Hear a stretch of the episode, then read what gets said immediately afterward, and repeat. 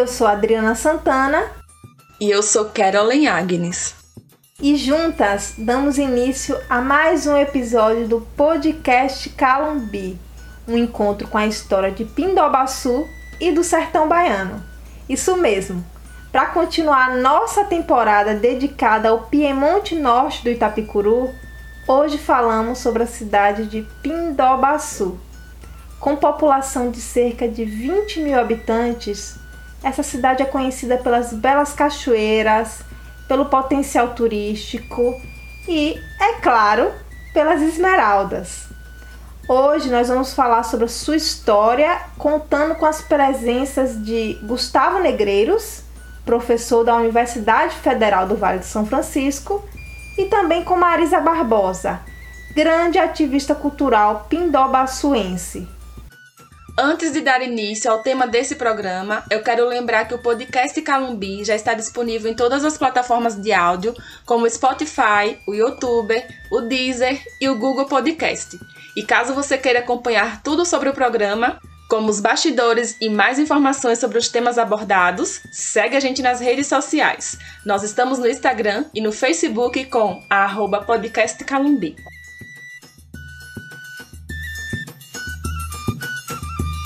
O território que hoje integra o município de Pindobaçu fazia parte antes do município de Campo Formoso, ou melhor, da antiga freguesia velha de Santo Antônio da Jacobina.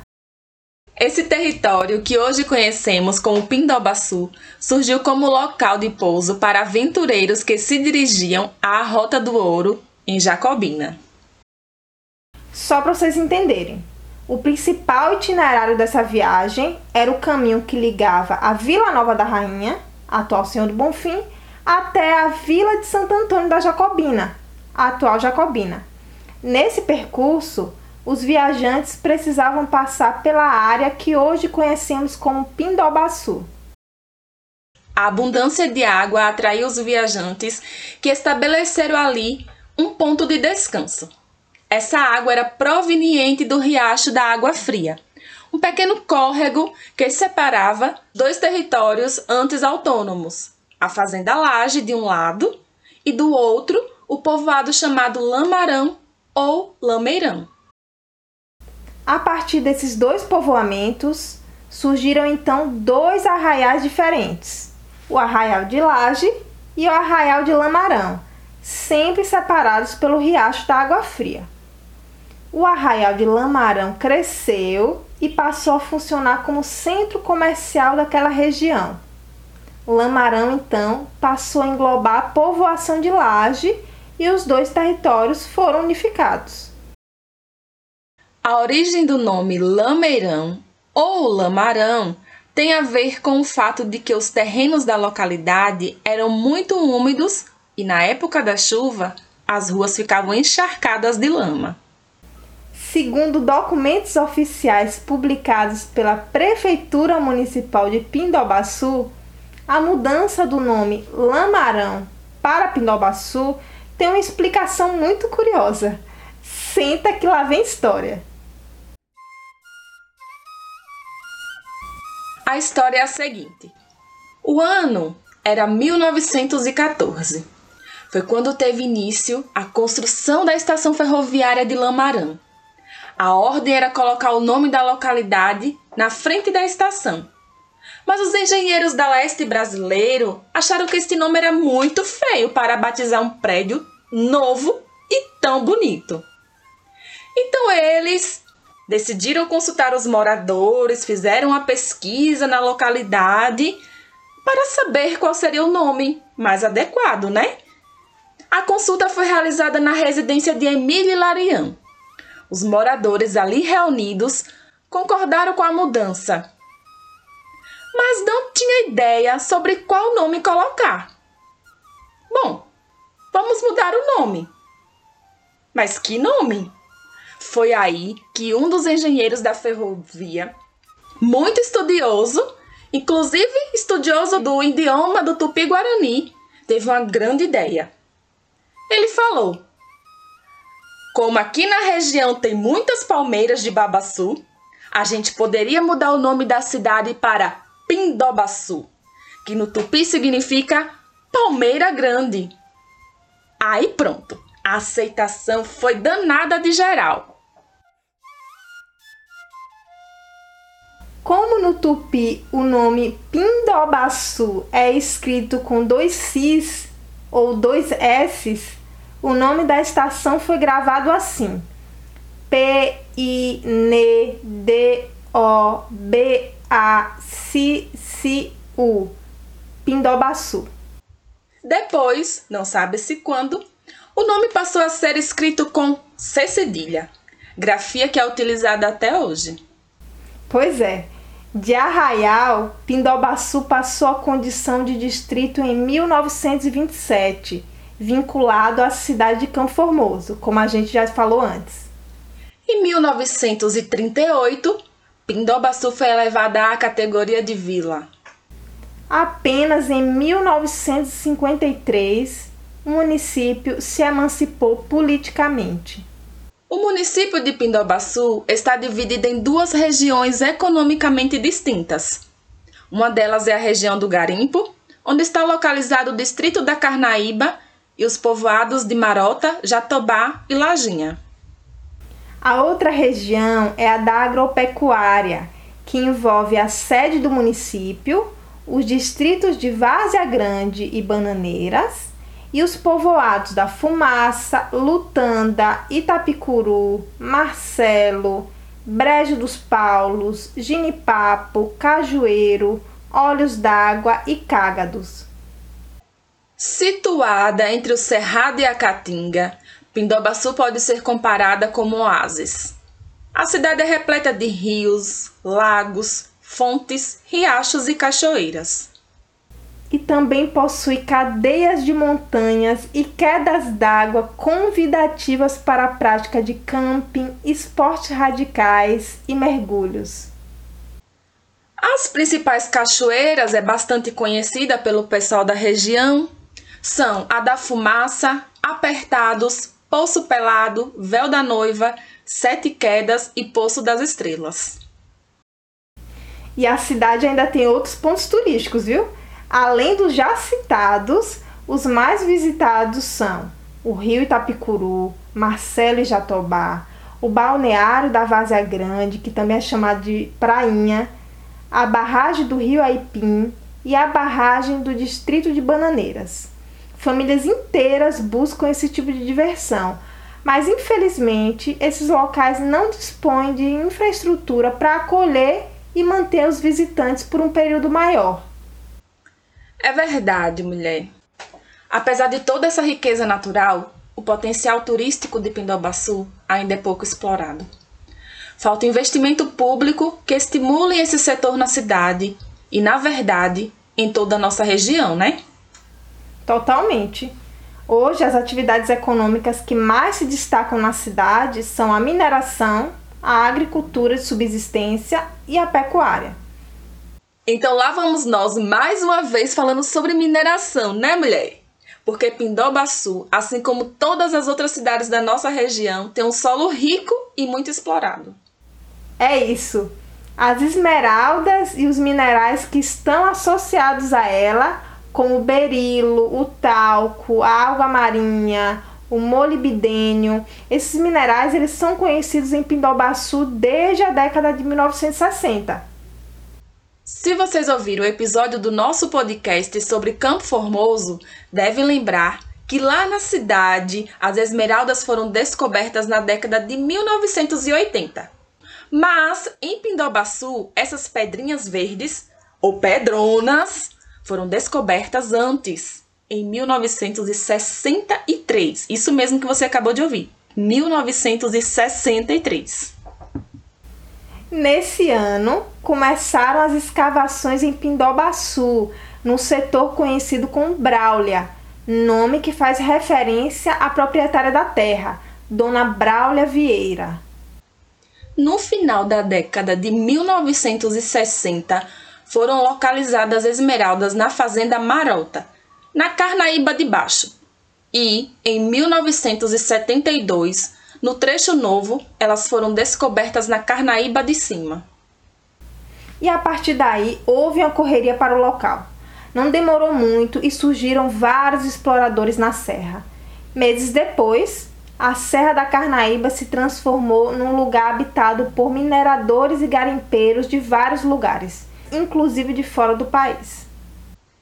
Após alguns meses de trabalho, quando as minas já davam sinal de esgotamento, o garimpeiro Manuel Serino, o Manelino, não desistiu.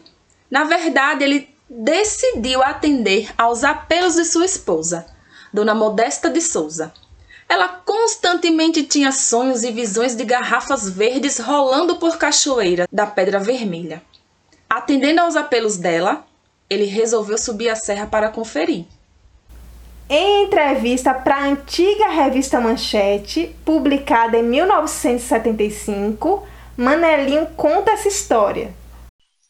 Subi até o espinhaço da serra e desci pelas beiradas da cachoeira, segurando nos cipós para não cair. Na beira do riacho, só foi ciscar um pouco a terra e deu berilo.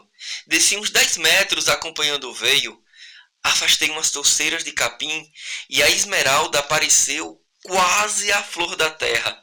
Na mesma hora marquei para mim um corte de uns 16 palmos quadrados. Na primeira semana, a produção de pedras verdes foi tamanha que três homens fortes não conseguiram levar tudo para a Carnaíba de Baixo. Mas você acha que são encontradas apenas pedrinhas verdes em Pindobaçu? Pois você está enganado. Conta aí, mulher. Lá vamos nós. Em 2001, foi encontrada em Pindobaçu a maior pedra de esmeralda do mundo. A esmeralda pesa nada mais, nada menos do que 380 quilos. Ela possui 180 mil quilates e está avaliada em 400 milhões de dólares. Foi uma resenha para decidir quem deveria ter a posse dessa pedra. Rolou por anos uma disputa entre garimpeiros, compradores de pedras, governo brasileiro e sócios de uma empresa americana. Segundo o site G1, após ser encontrada em Pindobaçu em 2001, a esmeralda foi levada para São Paulo. Já em 2005, a pedra foi enviada ilegalmente para um geólogo da Califórnia. Daí o geólogo enviou a pedra para Nova Orleans. Detalhe: em 2005, Nova Orleans comoveu o mundo inteiro por conta do furacão Katrina. Exatamente esse que você está lembrando. Esse foi considerado o terceiro furacão que causou mais mortes na história dos Estados Unidos. E no meio dessa tragédia estava a pedra gigante de esmeralda de Pindobaçu. E foi aí, em meio ao furacão Katrina, que essa pedra desapareceu pela primeira vez. Em meio às inundações provocadas pelo furacão, ela permaneceu desaparecida por várias semanas. Daí ela foi resgatada na água e terminou nas mãos de um empresário da Califórnia chamado Larry Big. Mas aí esse empresário comunicou em 2009 um suspeito desaparecimento da pedra pela segunda vez. Em seguida, uma investigação liderada pelo xerife de Los Angeles localizou finalmente a esmeralda em Las Vegas, em posse dos sócios do grupo FM Holding. Em 2014, a justiça estava prestes a chegar a um veredito sobre quem ficaria com a pedra. Foi aí que o governo brasileiro decidiu reivindicar seu direito de posse sobre a esmeralda alegando que ela fazia parte do Tesouro Nacional. E então o governo brasileiro iniciou negociações com o governo americano para que a pedra fosse repatriada. Mas aí, em 2015, o juiz da Suprema Corte de Los Angeles decretou que o grupo FM Holdings é o proprietário legítimo da pedra. E fim da história, ponto final. Mulher, todo dia é uma confusão nesse podcast. Eu não aguento mais tanta confusão. Não, e você pensa que essa foi a única pedra gigante de esmeralda encontrada em Pindobaçu. Tá pensando errado. Em 2017, foi encontrada uma segunda pedra de esmeralda gigante na cidade. A única diferença é que, ao invés de pesar 380 quilos, Essa nova pedra pesa 360 quilos, 20 quilos de diferença. Eu queria só uma pedrinha dessa para mim, ó mulher. Mas essa pedra aí não gerou nenhuma confusão. Ela foi vendida para um minerador dessa região e tá tudo certo. Pois bem, passada a apresentação dos causos sobre as esmeraldas, é importante falar sobre a dimensão que essa atividade, essa atividade de mineração, ela exerce no nosso território. Para isso, a gente vai deixar aqui os dados de uma pesquisa recente sobre o setor de mineração na Bahia. Segundo a Secretaria de Desenvolvimento Econômico da Bahia, o estado é o quarto maior produtor brasileiro de bens minerais.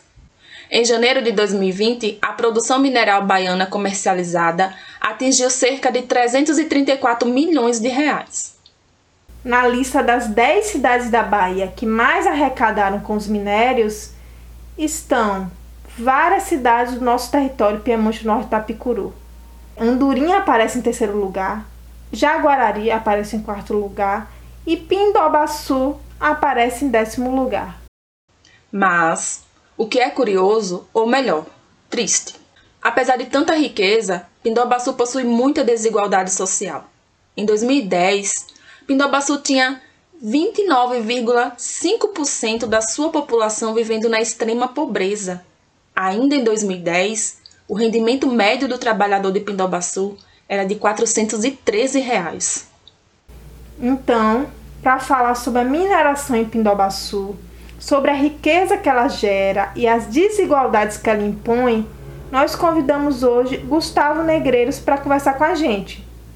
Gustavo é doutor em Ciências Florestais pela Universidade de Washington e professor do Colegiado de Geografia da Universidade Federal do Vale do São Francisco a Univasf, campus de Senhor do Bonfim.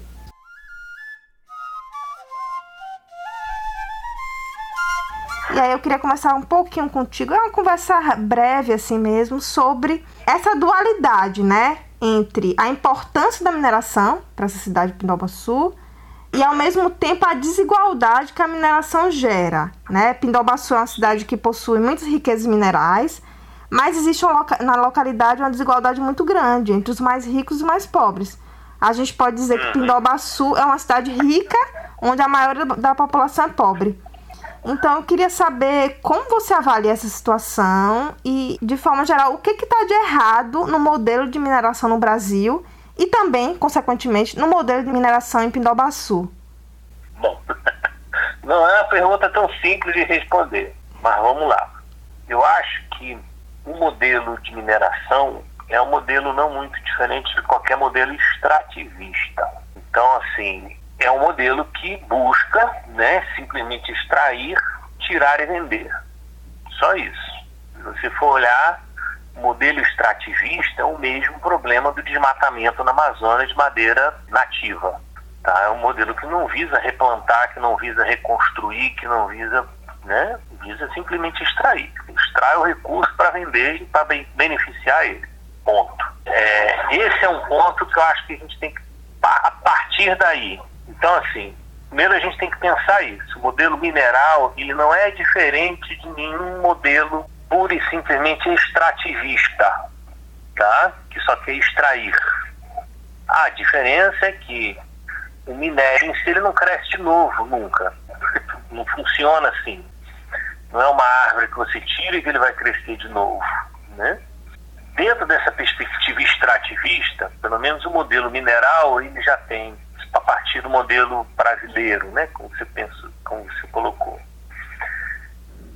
Dentro de uma visão de Brasil, você tem uma organização desse extrativismo mineral que tem uma base legal, uma sustentação legal e que as pessoas então vão, o governo como um todo, tem os seus impostos, a sua geração de riqueza, que em teoria ela é para redividir essas riquezas que são extraídas e repassar para toda a população.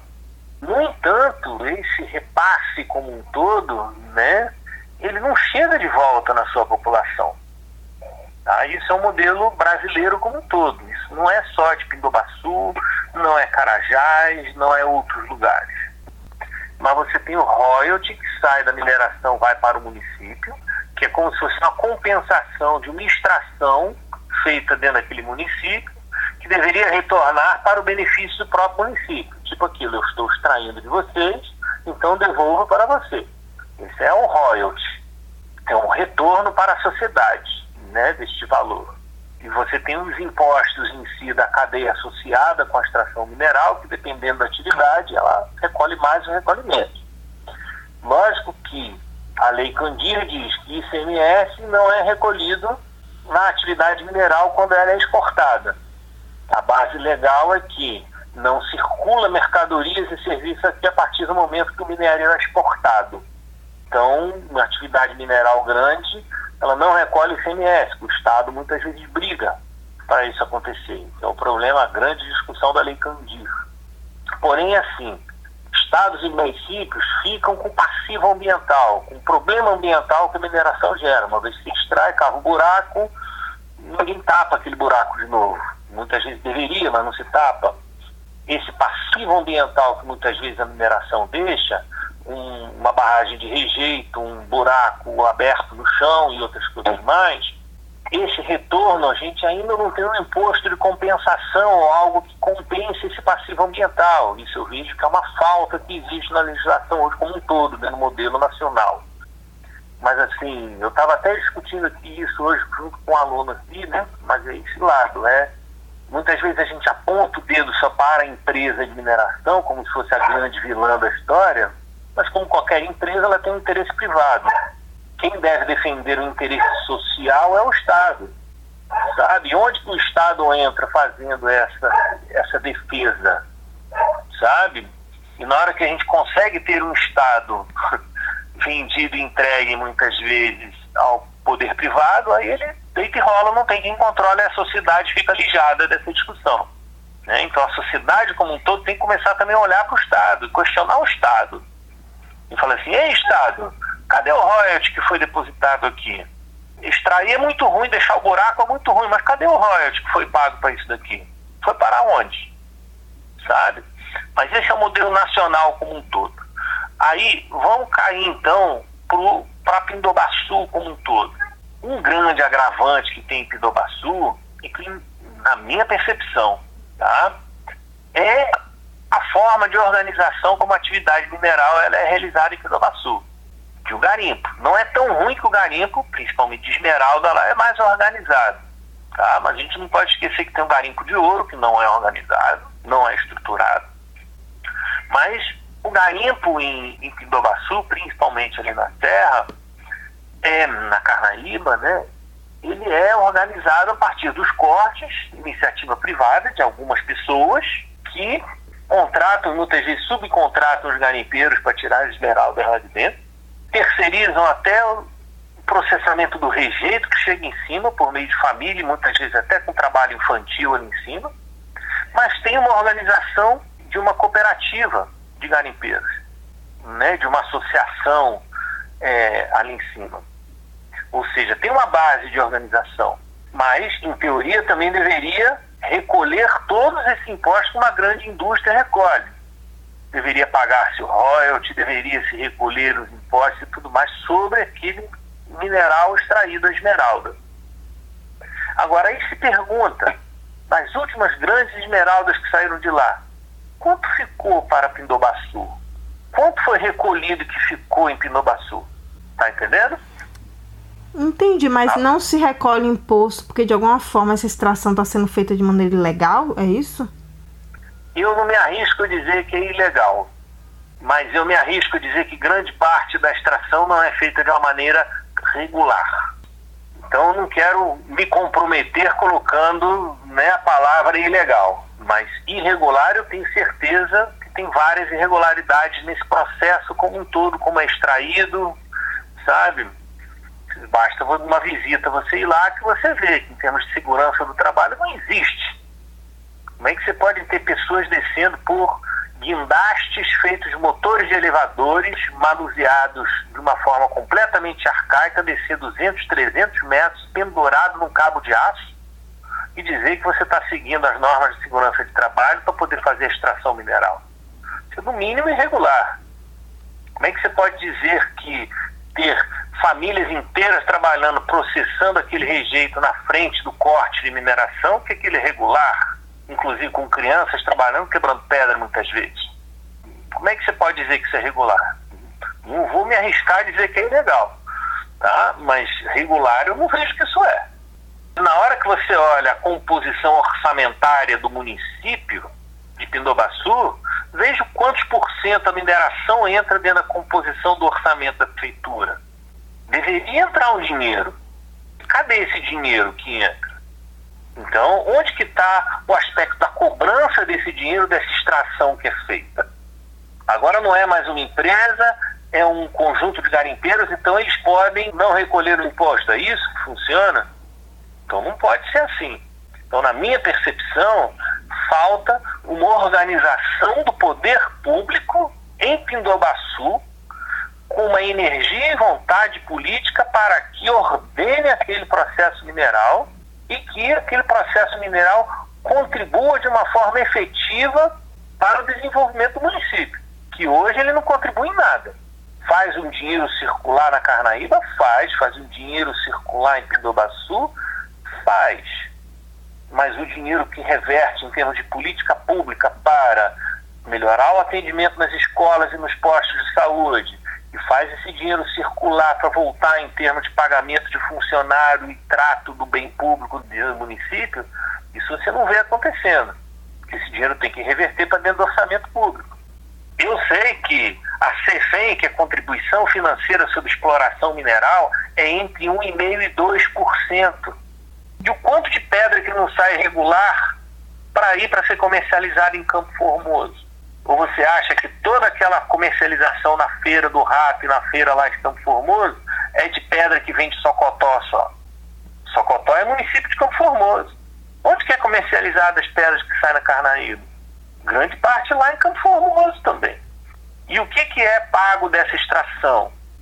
Né? Onde que estão os dados de extração mineral de Pindobaçu, de Esmeralda? Quantos que saem de lá? Porque desse controle do município? para saber o quanto que fica, o quanto não fica e quem que está pagando? Cadê uma estimativa de quantos cortes de esmeralda funcionando tem na Serra da Parnaíba hoje? Ninguém sabe isso. Ela podia estar tá gerando para o município de Pidobaçu muito mais do que ela gera hoje. Basta você dar uma voltinha lá na Serra da Carnaíba que você vai ver. Onde que está a estação de tratamento de esgoto da Carnaíba?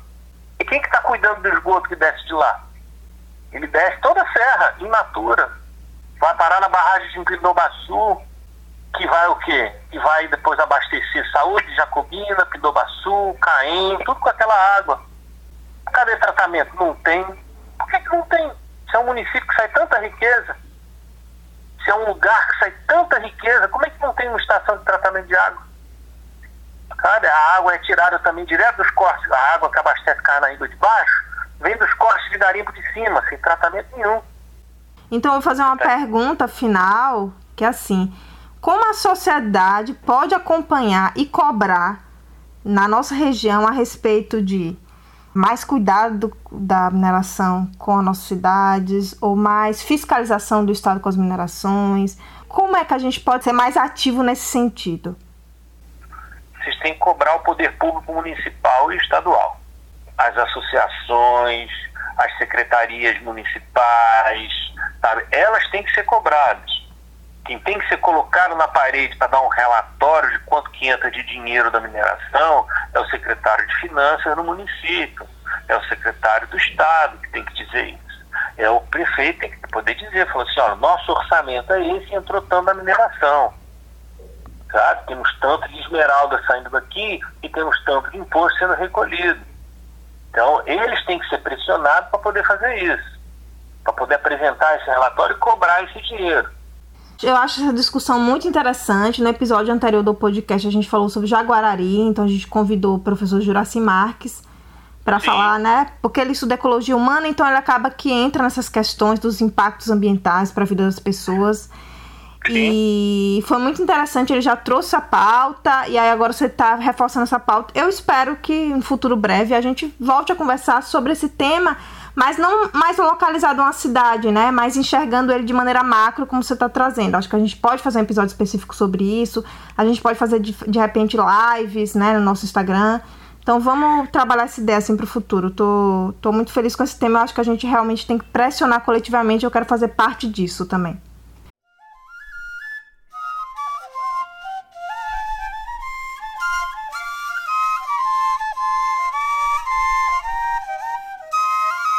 Notas de um pesquisador. Oi, pessoal! Eu sou Nando Lemos, pesquisador do podcast Calumbi. Estou aqui para falar um pouco sobre como foi a trajetória de pesquisa para compor esse episódio que fala sobre a cidade de Pindobaçu. Encontrar informações sobre Pindobaçu foi complicado. A cada cidade que eu pesquiso, eu vou percebendo o quanto o podcast de Calumbi está sendo importante para a manutenção, para o resgate né, da memória do território de identidade Piemonte Norte do Itapicuru. Pois, mais uma vez, muita dificuldade de encontrar registros sobre uma cidade.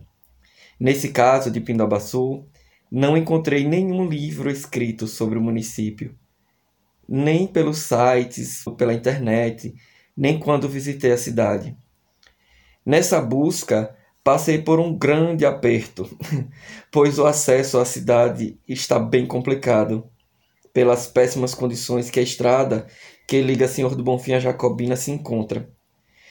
Uma paisagem linda, mas olhando para essa paisagem linda, os buracos furaram o pneu do carro e eu fiquei horas na estrada é, trocando o pneu. E aí eu chego na cidade como um forasteiro, cheio de graxa nas mãos, e saio à procura, né, de alguém que pudesse falar sobre a cidade, ou de alguém que pudesse me informar onde eu encontraria registros, livros, artigos, pessoas que pudessem contribuir com o projeto. Enfim, não encontrei ninguém que soubesse me informar, nenhum nome, nenhuma biblioteca, nenhum livro. Depois de procurar pela cidade, dar algumas voltas, procurando pessoas que é, morem há mais tempo, que são mais idosas, enfim, é, depois de não encontrar nenhuma dessas pessoas nesse perfil, eu fui até a Secretaria de Educação, acreditando que lá eu encontraria algum acervo, uma biblioteca ou pelo menos a indicação de algum material. Porém, a biblioteca do município estava desativada está desativada, né? Mas, enfim, ao encontrar a Secretaria de Educação, as coisas começam a fluir. É, o secretário de Educação, Gilvan Andrade, é, que me recebeu super bem, né? Mas que, infelizmente, não soube me falar muita coisa sobre a história da cidade. Porém, ele me disponibilizou o Plano Municipal de Educação, né? Que foi o único documento que encontrei até agora que tinha informações gerais sobre a cidade, né? Aspectos culturais, econômicos, históricos, geográficos. Para minha felicidade, né, além desse material que Gilvan é, me disponibilizou, encontro dentro da equipe do podcast Lorena Simas, né, que me ajudou, ela é professora e né, através dela a gente chegou a duas figuras que foram importantíssimas para o projeto, né? Que foi Sidney, do blog Pindobaçu, História e Memória. Sidney nos contribu contribuiu muito, né? Através dos posts que ele tem é, no blog. Porém, ele não teve como ajudar mais, porque infelizmente está com a mãe, né? Hospitalizada. É, estimamos muita melhora, muita saúde para ela. Né? E encontramos também Isa, Dona Isa, ela poetiza e ela tem uma memória da cultura de Pindobaçu, né? E nesse sentido ela pode contribuir bastante. E prontamente é, se disponibilizaram a nos ajudar. Essa foi a trajetória que eu percorri para compor esse episódio, que fala sobre a cidade de Pindobaçu. E enfim, é, sigo pesquisando, ok? Beijos e até a próxima cidade.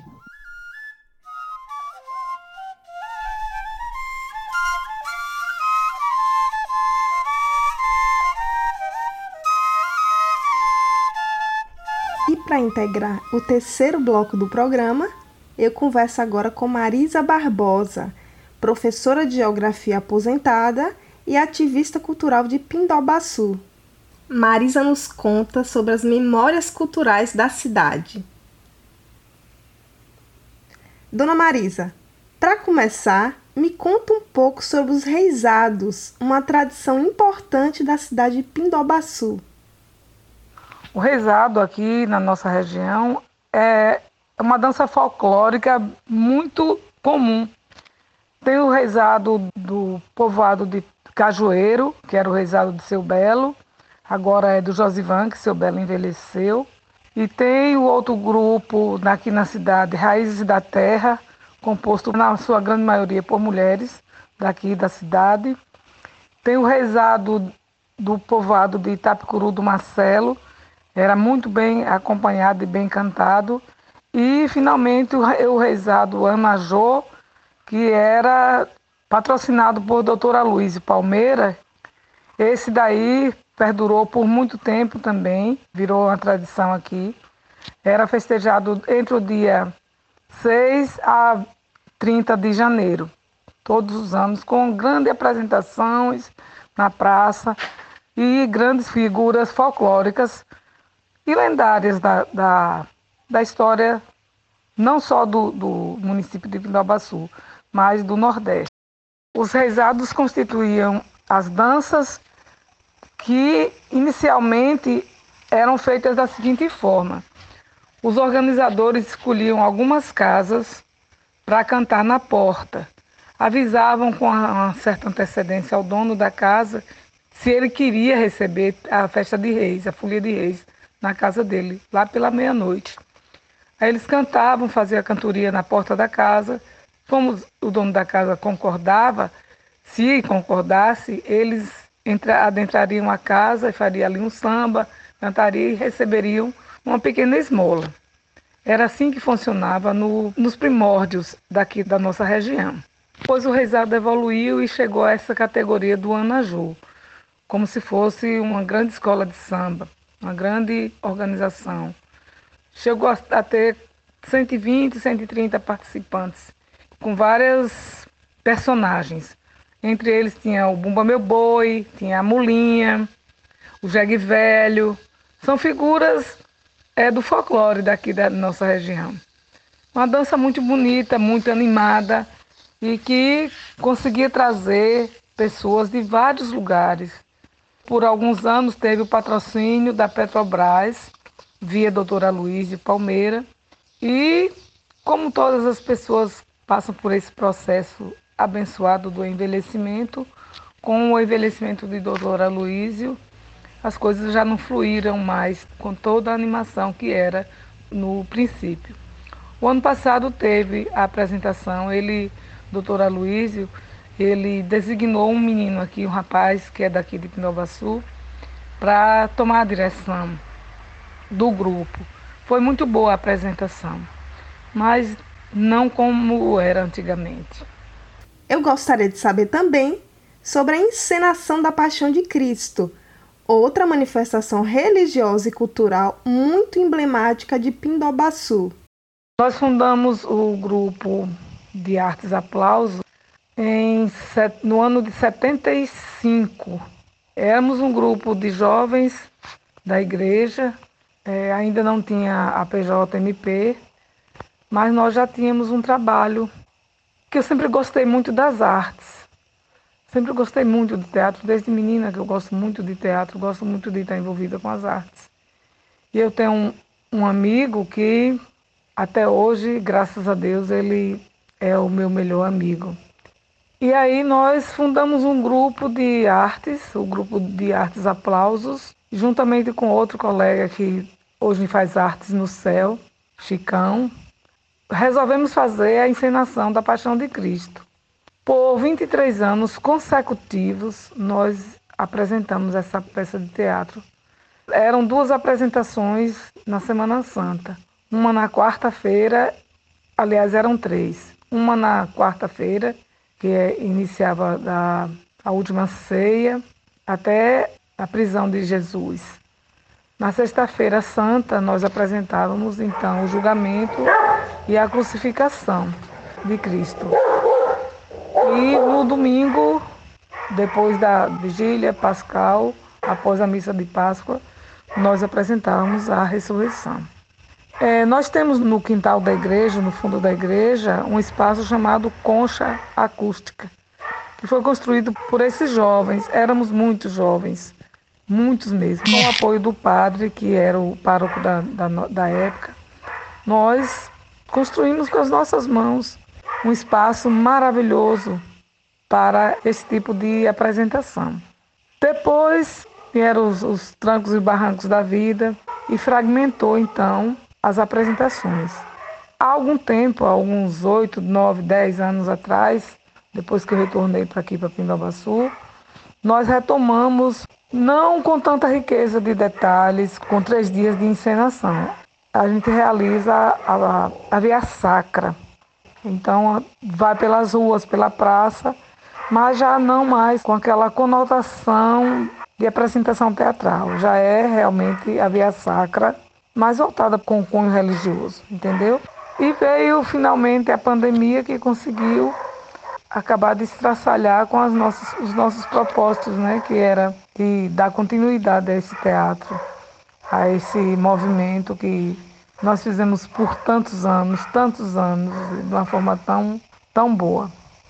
Eu fiquei sabendo também que os antigos carnavais de Pindobaçu faziam sucesso na região. Pode me contar um pouco sobre essas festas? Ah, esses eram gloriosos. Não eram assim organizados, sabe, Adriana? Na década de 70 e 80, aqui tinha uma orquestra composta por pessoas, por senhores, que tinham seus afazeres, mais suas profissões, mas em outros momentos eles eram músicos, bons músicos. A saber, o senhor Miguel Feitosa, Alves Feitosa, que tocava saxofone, o irmão dele, seu Richo, cujo nome é Oswaldo, tocava outro instrumento, acho que era clarinete. João Caboclo, que tocava também outro instrumento de sopro, que eu não me lembro qual era. Clerisvaldo Souza, que tocava também instrumento de sopro. Aí vinha o Duval, da Laje, que tocava acordeão e violão, ainda toca, que ainda é vivo, graças a Deus, ainda está entre nós o Heron, que era enteado de seu Miguel Feitosa. Esse tocava violão, tocava bandolim, tocava banjo e era um grande cantor. Aí tinha aqueles outros que tocavam os, os instrumentos mais fáceis, que tocava percussão, que eu não me lembro quem era, e o triângulo, que também fazia parte. No final do carnaval, normalmente nas terça-feiras, a gente já esperava que eles saíssem às ruas, tocando as velhas marchinhas, colombina, jardineira. E aí o que era que acontecia? As pessoas acompanhavam, nós acompanhávamos aquela bandinha que saía tocando nas ruas e nós chamávamos isso de bloco de sujos, porque não era nada organizado, era todo mundo do jeito que estava e isso se tornava uma grande festa na nossa cidade. Nas nossas ruas, por onde eles iam tocando, naquela animação, eles levavam as pessoas. Com o falecimento de seu Miguel Feitosa, de João, de Heron e de seu Uricho, seu Oswaldo, irmão de Miguel, encerrou aí a história dos nossos carnavais. Na minha infância, eu já ouvia minhas irmãs mais velhas que eu falando que tinha os carnavais também no clube, num, era um bar e tinha um salão chamado Baratão. Hoje é um supermercado.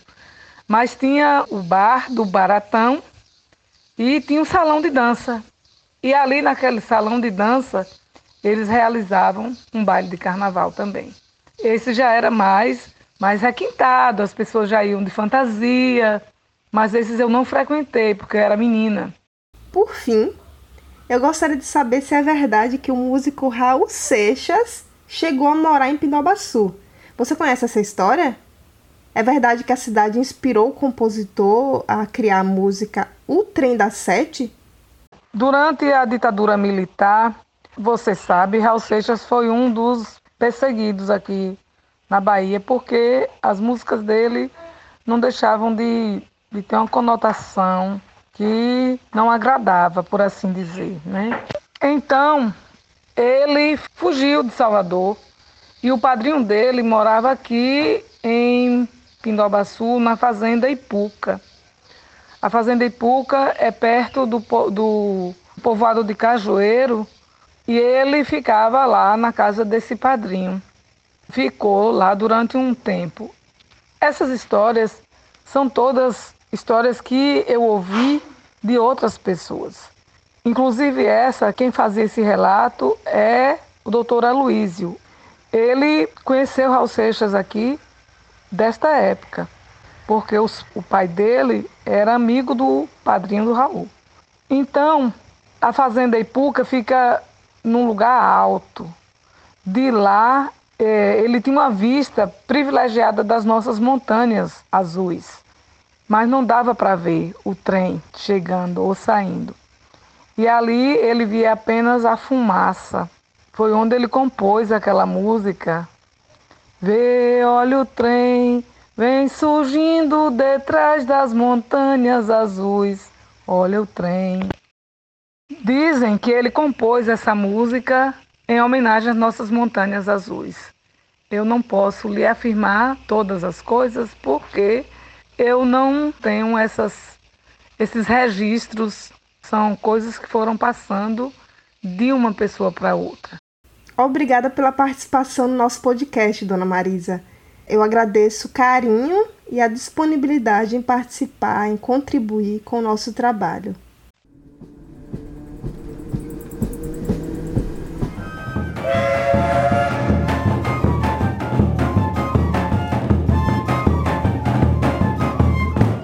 Hoje no quadro Estação dos Ouvintes, trazemos um recadinho de mais um ouvinte assíduo do nosso podcast. É um comentário carinhoso de Newton Gracênio. O nome dele já é carinhoso, né, Gracênio? que é um pedagogo bonfinense e que vive em São Paulo há quatro anos, mas não se desliga da sua terrinha. Vamos ouvir? Ouvir o podcast Calumbi é morrer de saudade de Bonfim, né? A gente lembra dos momentos da infância e da adolescência, quando eu ouvi o episódio da Feira Livre, ouvi o episódio do São João, e também é agregar mais informações. A gente tinha uma visão sobre a história de Senhor do Bonfim e agora a gente consegue ampliar mais com o trabalho de vocês. Então, parabéns, continuem com esse belíssimo trabalho que eu vou continuar acompanhando daqui de São Paulo. Muito obrigada pelo comentário, Newton. A gente fica super feliz em saber que o nosso podcast, de alguma forma, ajuda a encurtar essas distâncias para quem está morando fora. Eu quero aproveitar esse quadro para fazer uma correção sobre o último episódio. No episódio passado, eu falei que o nosso convidado, Juraci Marques, eu falei que ele é professor da UNEB Campo 7, a Universidade do Estado da Bahia, Campo 7 de Senhor do Bonfim. Mas eu errei. Na verdade, o professor Juraci Marques ele atua no campo 3, o campus de Juazeiro. Então fica aí registrada a nossa correção. E antes de passar para o próximo quadro, quero deixar um desafio para vocês hoje. Isso mesmo, galerinha.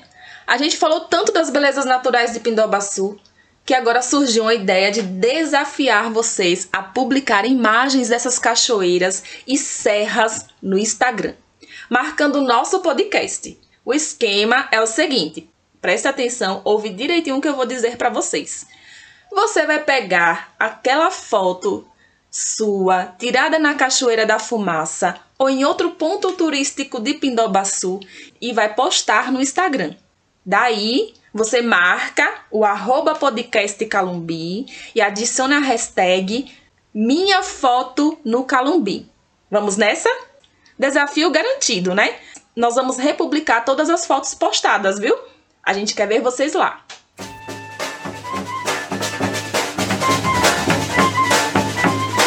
E para render o assunto, o que tu indica hoje para os nossos ouvintes, Kerone?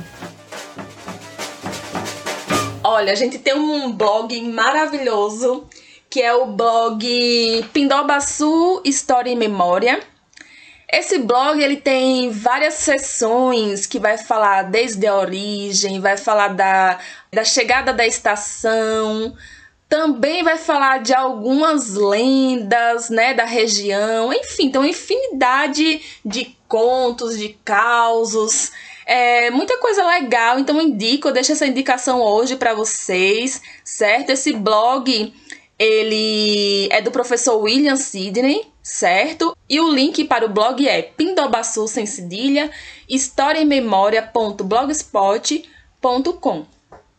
E hoje eu quero indicar a página do Facebook de Chocolate Fotos. Ele é um fotógrafo de Pindobaçu e em 2018 ele lançou, junto com a professora Marisa Barbosa, um projeto chamado Pindobaçu 365 Dias. Então ele publicou durante 365 dias uma foto feita por ele e um texto escrito por Marisa sobre a cidade. É, o nome da página no Facebook é Chocolate Fotos. Esse material, mesmo tendo sido né, produzido em 2018, ainda está disponível na página. Tem um álbum exclusivo para o projeto lá na página dele. É, é muito bonito, as fotos são realmente incríveis, então vale a pena conferir. Então é isso. Eu sei que vocês estão querendo mais, mais, mais. Mas a gente vai ficando por aqui hoje. Até o próximo. Tchau, tchau. Beijão. A pesquisa para esse programa foi realizada por Nando Lemos e Carolyn Agnes. Roteiro e produção: Adriana Santana. Apresentação: Adriana Santana e Carolyn Agnes. Edição: Gerry Barbuda. Ilustração: Eli de Castro. Design e gestão de mídias: Agência Inception. Assessoria de comunicação: Lorena Simas. Intérprete da trilha sonora: Grupo de Calumbi de Itiúba. Gravação da trilha sonora: Maicon Dias. A segunda temporada do podcast Calumbi tem o apoio financeiro do programa Aldir Blanc Bahia, Centro de Culturas Populares e Identitárias, Secretaria de Cultura, Governo do Estado da Bahia, Secretaria Especial da Cultura, Ministério do Turismo, Governo Federal.